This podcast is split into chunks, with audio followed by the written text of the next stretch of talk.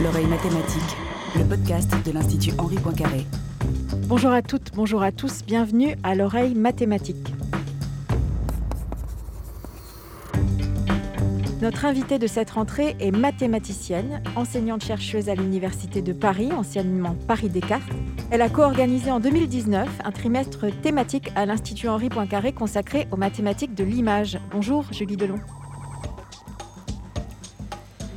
Julie Delon, vous êtes rattachée à l'UFR de mathématiques informatiques de l'Université de Paris, où vous êtes responsable du Master 2 mathématiques, modélisation et apprentissage. Vous enseignez aussi à l'ENS Paris-Saclay dans le cadre d'un Master 2 MVA, mathématiques, vision, apprentissage. Est-ce que vous pouvez nous donner quelques exemples des orientations que prennent euh, les étudiants de ces deux masters? Alors, donc, ce sont deux masters euh, qui ont des points communs, mais le, master mathématiques, modélisation, apprentissage, il est assez. C'est un master de maths appliquées qui reste relativement généraliste, euh, où les étudiants peuvent s'orienter vers l'imagerie ou plus euh, vers des métiers de l'ordre de la santé, enfin dans le domaine de la santé. Il y a aussi d'autres orientations. Il y en a qui, qui partent dans la finance, il y a des choses assez variées. Mais voilà, l'imagerie et la santé, c'est les deux euh, grands thèmes. Et le master MVA, historiquement, c'était un master très tourné euh, imagerie, euh, traitement du signal. et puis, depuis dix ans, c'est vraiment le côté apprentissage, apprentissage statistique qui est très, très, très à la mode et avec de plus en plus de cours sur ce thème-là et qui, qui, prend un peu le pas. Mais donc, toujours avec l'idée derrière qu'on fait de l'apprentissage statistique pour des applications, notamment l'image, le son, ces choses-là. Julie Delon, pourquoi les mathématiques appliquées à l'image sont considérées à la mode aujourd'hui Même si ce n'est pas un phénomène complètement nouveau? C'est un domaine qui est relativement jeune du point de vue de l'histoire des mathématiques. L'imagerie, ça a une trentaine d'années, peut-être un peu plus. Il se trouve que euh, c'est un domaine qui, je pense, a pris beaucoup, beaucoup d'ampleur avec l'avènement du digital, de l'imagerie digitale. Donc, euh, le tournant, de passage argentique vers numérique pour l'imagerie, euh, c'est le début des années 2000, fin des années 90, début des années 2000. Et donc là, on s'est retrouvé avec, je pense, une des raisons, c'est qu'on s'est retrouvé avec plein de problèmes industriels euh, euh, du côté de l'imagerie numérique. Et donc, ça a forcément influé sur, sur, le, le domaine de la recherche. Ça a créé un peu des, des vocations, créé des formations sur ce sujet. Bah, typiquement, le master mathématiques, vision, apprentissage euh, on a fêté ses 20 ans il n'y a pas très longtemps. Donc, euh, donc ça correspond à peu près. C'est un, domaine vraiment qui a pris une ampleur euh, très importante depuis 20 ans. Vous disiez qu'on pouvait voir, on pouvait voir quel domaine des mathématiques appliquées était à la mode par rapport aux grandes conférences qui sont organisées dans le monde. On peut voir, on peut voir se dégager des tendances en fait. Oui, alors je ne saurais pas dire au niveau des mathématiques appliquées en général, mais je peux le dire assez clairement pour mon domaine. Tous les gens de mon domaine euh, auront à peu près le même constat. Euh, si vous regardez les mathématiques pour l'imagerie, on a une grosse, un gros colloque euh, tous les deux ans qui s'appelle Siam, Siam Imagine Science. Et si vous regardez les thèmes d'il y a une dizaine d'années, si vous regardez le colloque de 2010 par exemple, le grand thème c'était ce qu'on appelle les méthodes parcimonieuses pour résoudre des problèmes inverses, par exemple. Et à l'époque, si vous cherchez le mot euh, réseau de neurones parmi les résumés des, exposés, euh, il n'apparaît jamais. Donc c'était, ça existait déjà. Il y avait déjà plein de gens qui travaillaient sur les réseaux de neurones, mais euh, c'était pas très à la mode. Et donc toute la, il y avait quelques personnes qui faisaient ça, mais c'était pas du tout quelque chose qui avait qui, était à la mode dans la communauté. Donc, euh, si vous regardez par contre le dernier, euh, Imagine Science, il y a toujours de la parcimonie, mais il y, a, beaucoup, beaucoup de réseaux de neurones. Donc, euh, après, c'est des sujets, euh, ça peut donner l'impression, une impression négative que qu'on papillonne juste sur les sujets à la mode, mais je pense que ça, c'est c'est une impression superficielle et qu'au fond, les gens s'accaparent des outils et qu'ils ajoutent une corde à leur arc. Et finalement, les problèmes sur lesquels on travaille, ils changent pas tant que ça. C'est juste qu'on ajoute des outils pour les étudier. Quoi. Julie Delon, vous venez d'employer le terme papillonner. Euh, chaque mois dans l'oreille mathématique, mon collègue Adrien Rossi propose une chronique médiation scientifique. Et comme c'est votre sujet, euh, il a choisi ce mois-ci de s'intéresser aux mathématiques appliquées à l'image et plus précisément au problème justement du papillonnage dans la restauration de films anciens. Bonjour Adrien. Bonjour Hélène. Julie Delon, vous avez publié en 2011 dans la revue en ligne de diffusion des maths Images des mathématiques un article coécrit avec Agnès de Saulneux s'intéressant à la résolution des problèmes de papillonnage dans la restauration de films anciens. Le papillonnage, peut-être plus connu sous son anglais de flicker, c'est la fluctuation du contraste entre les images successives d'un film, et c'est une sensation plutôt gênante au visionnage. Nous allons aujourd'hui prendre cet exemple pour comprendre comment les mathématiques de l'image permettent de restaurer des films anciens. Un film, c'est une succession d'images, 24 par seconde, et pour un mathématicien ou une mathématicienne, une image, ce n'est rien d'autre qu'un tableau de nombres. Une photo en noir et blanc, c'est en effet une grille de petits carrés, appelés pixels, auxquels sont associés des nombres. À chaque pixel est associé un nombre compris entre 0 et 255. 0 c'est le noir, 255 le blanc, et entre les deux, ce sont tous les niveaux de gris. Voir une image comme un tableau de nombres, cela permet d'effectuer des opérations dessus. Et la question ici, c'est de trouver l'opération à effectuer sur les tableaux de nombres pour supprimer tel ou tel défaut dans le cadre de la restauration de films anciens. Le papillonnage, c'est donc une fluctuation du contraste entre images successives d'un film. Sur des films anciens, vous avez sûrement déjà remarqué qu'il est fréquent que le contraste d'une image varie subitement, passant du clair au sombre, puis inversement, parfois très rapidement et sans raison apparente. Ce défaut, il peut être dû soit à une altération de la pellicule, soit à un défaut de tournage, car à l'époque où les pellicules étaient entraînées manuellement dans les caméras, il était difficile de garantir un temps d'exposition à la lumière identique entre images successives.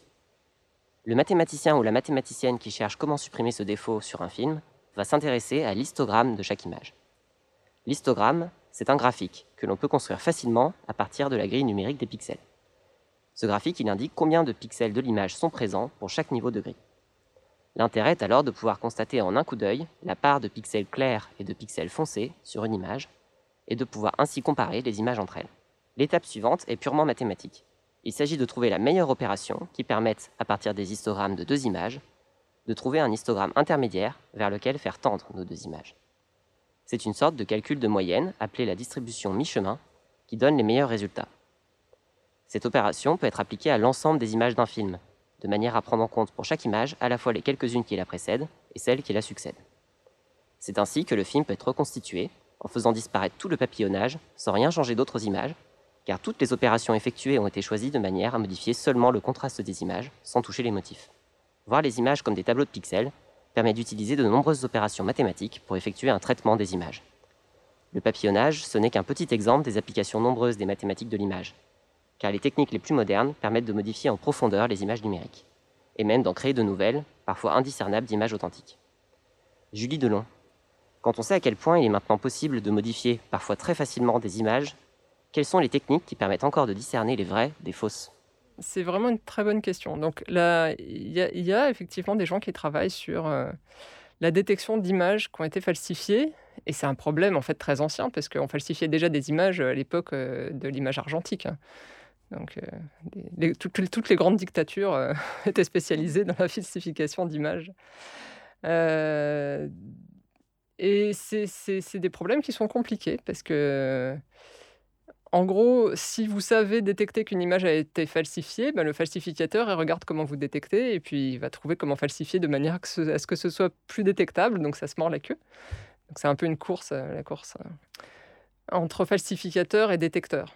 Donc c'est un, vrai domaine et c'est pas du tout évident. Euh, enfin, en tout cas, pour des images bien ça fait falsifier, c'est pas évident. Et alors après, la question de distinguer des vraies images de d'images qui ont été, générées, par exemple, par un ordinateur ou, par, plus, spécifiquement par des réseaux de neurones. On sait aujourd'hui qu'on a des réseaux euh, qui sont générateurs d'images. Bah, typiquement, des images, tout, le monde a déjà vu, je pense, euh, des, résultats de réseaux, d'images générées, d'images de visages générées à partir de réseaux qui ont été entraînés sur des photos de célébrités. Donc, il crée des nouveaux visages. Donc là, il y a tout un pan de la recherche sur est-ce que les images générées sont vraiment des nouveaux visages ou est-ce que euh, ce sont juste des copies par morceaux euh, de, visages qui existent déjà? À quel point on, crée vraiment du nouveau contenu par rapport à, ceux, aux, bases d'entraînement qu'on a utilisées pour ces réseaux-là? Et c'est des questions qui, sont encore une fois difficiles. Donc jusqu'à il n'y a pas si longtemps, les résultats des réseaux génératifs, par exemple, étaient suffisamment, n'étaient pas encore suffisamment bons pour qu'on puisse dire ça, ça va tromper, ça, va tromper tout le monde. Mais là, on y arrive. Et donc, est-ce que les images qu'on génère suivent, par exemple, les mêmes statistiques que les images naturelles? C'est une question compliquée parce que qu'est-ce que c'est qu'une image naturelle? Quelles sont les statistiques des images naturelles? Donc, voilà, il y a beaucoup de gens qui travaillent là-dessus. On va parler de votre euh, parcours, euh, de, votre parcours de mathématicienne. Vous êtes ancienne élève de l'ENS Cachan. Qu'est-ce qui, vous a fait aimer les mathématiques? Moi, j'ai toujours aimé l'école. Euh, j'étais une bonne élève. Je savais absolument pas ce que je voulais faire. J'avais des parents littéraires, une tante mathématicienne et une grand-mère prof de maths. Donc, j'ai fini par faire des maths, sans doute pour des raisons familiales et sans doute aussi parce que j'ai eu des très bons profs de maths notamment en maths P. J'ai eu une prof de maths P qui s'appelle Madame Raoult. Je crois que Clotilde Farmagnan a eu la même. J'ai entendu lors de son podcast qu'elle parlait aussi de Madame Raoult, qui était quelqu'un de, complètement passionné et du coup passionnante. Et je pense que ça m'a donné le goût des mathématiques. Donc, Lorsque vous avez intégré l'école normale supérieure en section mathématiques, est-ce que vous saviez, vous saviez que vous, vous désiriez devenir chercheuse ou est-ce que avant tout, c'était l'enseignement. Ça, j'ai vraiment le souvenir que ça me plaisait et que, depuis petite, en fait, que ma manière d'apprendre les choses, c'est que je les apprends et puis qu'après, j'ai envie de les expliquer à quelqu'un. Donc, je pense que la plupart des enseignants sont aussi dans ce cas-là. Euh, donc, ça, c'est très clair. Après, la recherche, qui a ce côté curiosité scientifique qui fait qu'on a envie de creuser des sujets ça, je peux pas dire tellement quand c'est venu, ça, ça, me paraît moins, moins évident. mais c'est venu et c'est à partir du moment où j'ai commencé une thèse, ça m'a paru assez clair que je voulais faire ce métier. Je n'ai pas de souvenir précis, hein, mais je suis pas sûre que je me le formulais avant. Julie Delon, cette rentrée, elle est assez inédite, je crois. De quelle manière elle révèle en fait des enjeux peut-être nouveaux dans l'enseignement supérieur? Alors, je pense qu'elle est inédite dans tout le corps enseignant, à l'université, ce qui est très compliqué, alors je, parle du domaine que je connais, donc dans le milieu universitaire, ce qui était très compliqué, et je pense que ce n'est pas uniquement français, que c'est un peu mondial, c'est qu'on est, est arrivé à une situation où on a des injonctions qui sont très contradictoires. On nous demande d'enseigner en présentiel, on est à peu près je pense qu'il y a une grande majorité euh, d'enseignants, d'enseignants-chercheurs qui sont convaincus que le présentiel est quand même euh, préférable. Euh, vous avez une demande très très forte des étudiants pour qu'on fasse du présentiel, qui, ont quand même beaucoup souffert euh, du confinement et du distanciel. Donc on nous demande d'enseigner en présentiel. En même temps, on nous demande de respecter des consignes de sécurité qui sont assez strictes pour euh, garder des distances entre, entre les étudiants. il faut nettoyer les claviers d'ordinateur, enfin plein plein de choses. Vous pouvez imaginer la, liste des, des critères. Et en même temps, on ne nous donne pas les moyens pour... Euh, pour on, nous dit un peu débrouillez-vous euh, pour, pour, faire ça. quoi. Donc, il faut enseigner en présentiel. Il faut respecter tel, euh, tel ou tel critère de sécurité. Et on vous donne à peine des masques et pas de gel hydroalcoolique. Bon, c'est pas tellement ça le problème, c'est plutôt la distance. En gros, on n'a pas les salles, quoi. On n'a pas les salles, il faudrait plus de salles, il faudrait plus d'heures. Donc on est obligé de se débrouiller, c'est ça qui est très compliqué en fait. Donc les, gens sont... Là, le monde universitaire est vraiment très mal en ce moment. Il est déjà très mal, de, plus en plus mal, je trouve, depuis 20 ans. Et, là, c'est un peu... En fait, quelque part, euh, le Covid, à mon avis, cette, cette crise sanitaire qu'on traverse, elle est juste... Elle révèle des dysfonctionnements qui sont beaucoup plus profonds et qui étaient déjà là. Julie Delon, vous n'hésitez pas à vous engager, à vous impliquer sur les questions liées à la place des femmes en sciences. Vous participerez euh, en janvier 2021 à une, euh, à une journée bah, sur ce thème-là. On sait que les filles, dans le secondaire, euh, sont tout aussi douées que les garçons en mathématiques, voire plus. Alors pourquoi est-ce qu'elles sont si peu nombreuses en section mathématiques à l'ENS encore aujourd'hui? Alors déjà, euh, je serais beaucoup plus modeste que ce que vous avez dit. je ne suis pas du tout parmi les, les- les personnes les plus engagées sur ces sujets-là. Il y a plein de gens dans mon domaine qui sont beaucoup plus engagés, beaucoup plus moteurs, euh, enfin motrices en l'occurrence, ce sont des femmes. Je ne sais pas si on dit motrice. On dit motrice, Pour- oui. ouais. Euh, sur ces sujets, plein de gens formidables. Donc la question du, la question sous-jacente, c'est plus pourquoi il y a si peu de femmes qui font des sciences. Et effectivement, les mathématiques, c'est un peu l'extrême. Vous avez euh, en France, donc par exemple en mathématiques au CNRS, je crois qu'on est à un peu moins de 20% de femmes.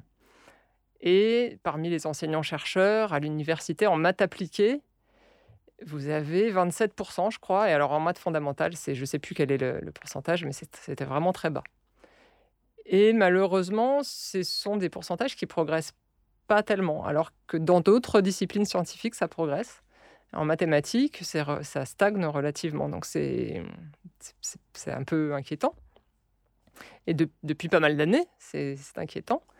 Donc il y a eu une... euh, Alors l'e- l'explication euh, derrière tout ça, elle, elle est très complexe, mais je pense que euh, une grande raison, euh, c'est euh, c'est les stéréotypes euh, qu'on a dans notre société sur le fait que les, les filles sont moins bonnes en sciences que les garçons. Et en particulier en mathématiques, qui est considérée comme une science particulièrement, entre guillemets, fondamentale. Donc, plus vous allez vers le fondamental, plus on considère que les filles sont moins bonnes que les garçons. Mais ça, ça c'est tellement ancré, c'est un, stéréotype qui est tellement ancré dans l'esprit des gens que c'est extrêmement difficile de lutter contre. Mais est-ce que c'est dû au fait aussi, euh, à la manière dont sont- on fait les concours, dont sont construits peut-être les examens? Euh, comment, comment ça peut s'expliquer qu'il y ait comme ça cette espèce de déperdition euh, continue euh, du nombre de filles?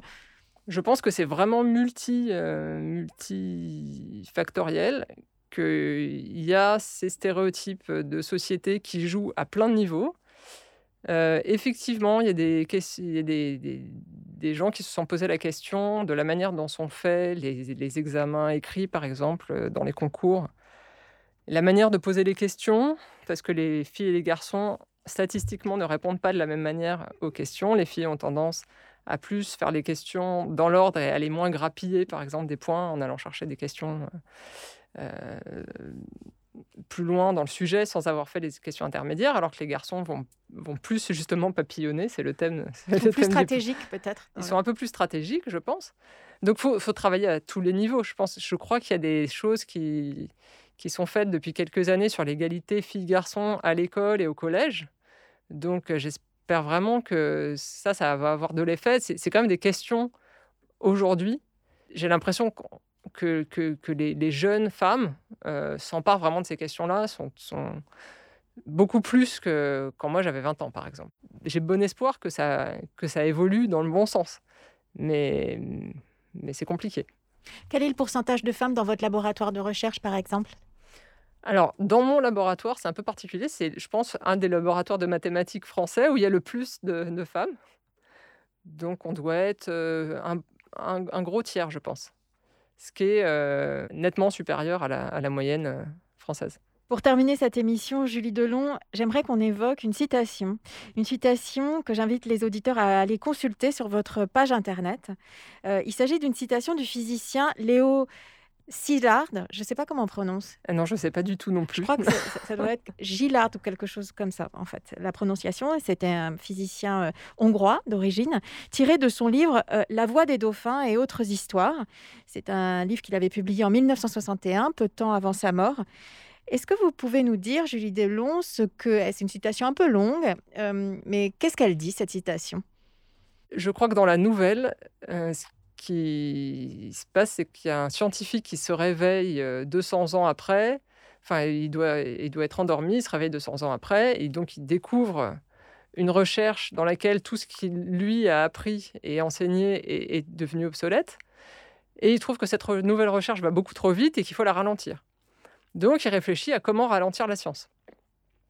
Et pour ça, il dit c'est très simple, on va mettre en place des comités qui vont allouer des bourses. Ces comités donc, seront composés de chercheurs, d'éminents chercheurs du domaine, et qui vont passer leur temps à faire des rapports sur des propositions de, de, de, leurs collègues pour leur donner de l'argent et pour financer la recherche.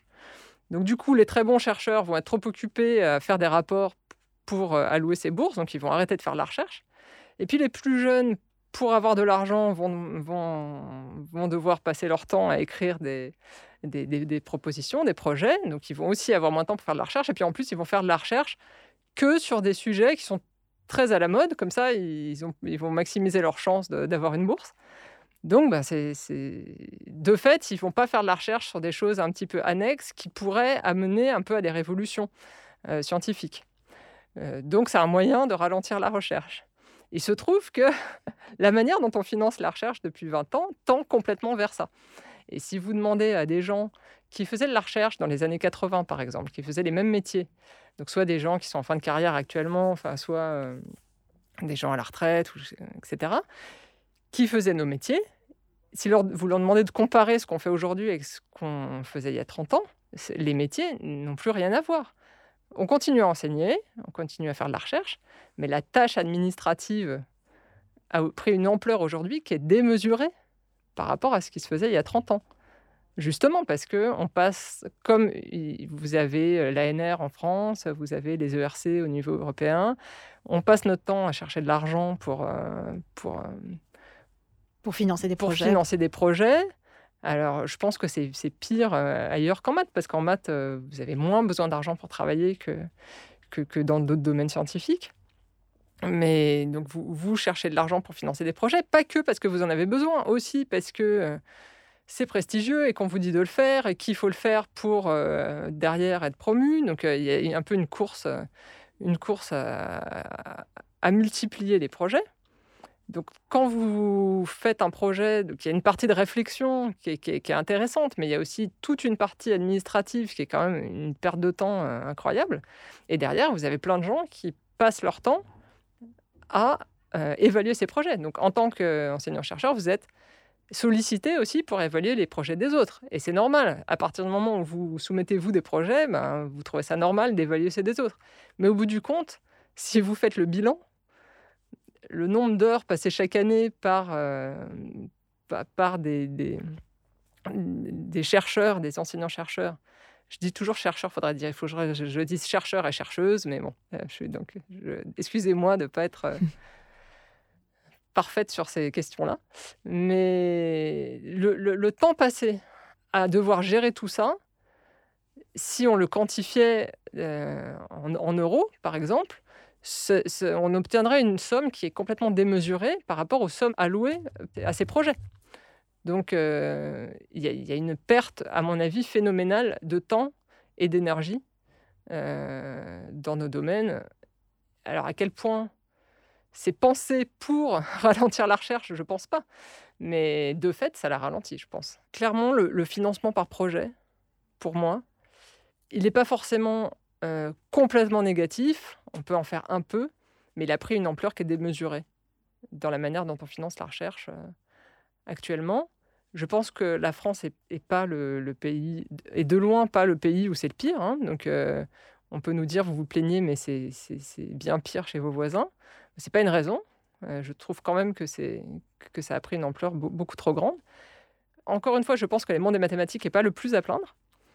Mais pour moi, le modèle par défaut, ce serait, qui, serait bon, ce serait que la plupart des chercheurs devraient avoir un financement de laboratoire qui soit réparti, par exemple, entre les membres du laboratoire suffisamment important pour pouvoir décider que non, ils ne répondent pas à des appels à projets et ils font de la recherche de manière sereine et tranquille, sans savoir à passer leur temps à répondre euh, à, ce genre d'appel. Julie Delon, on espère que vous serez écoutée. Merci beaucoup d'avoir accepté notre invitation pour ce septième numéro de l'oreille mathématique, un podcast de l'Institut Henri Poincaré produit par Hélène Delis avec Adrien Rossi pour la chronique médiation scientifique et Marion Lievig, responsable de la programmation.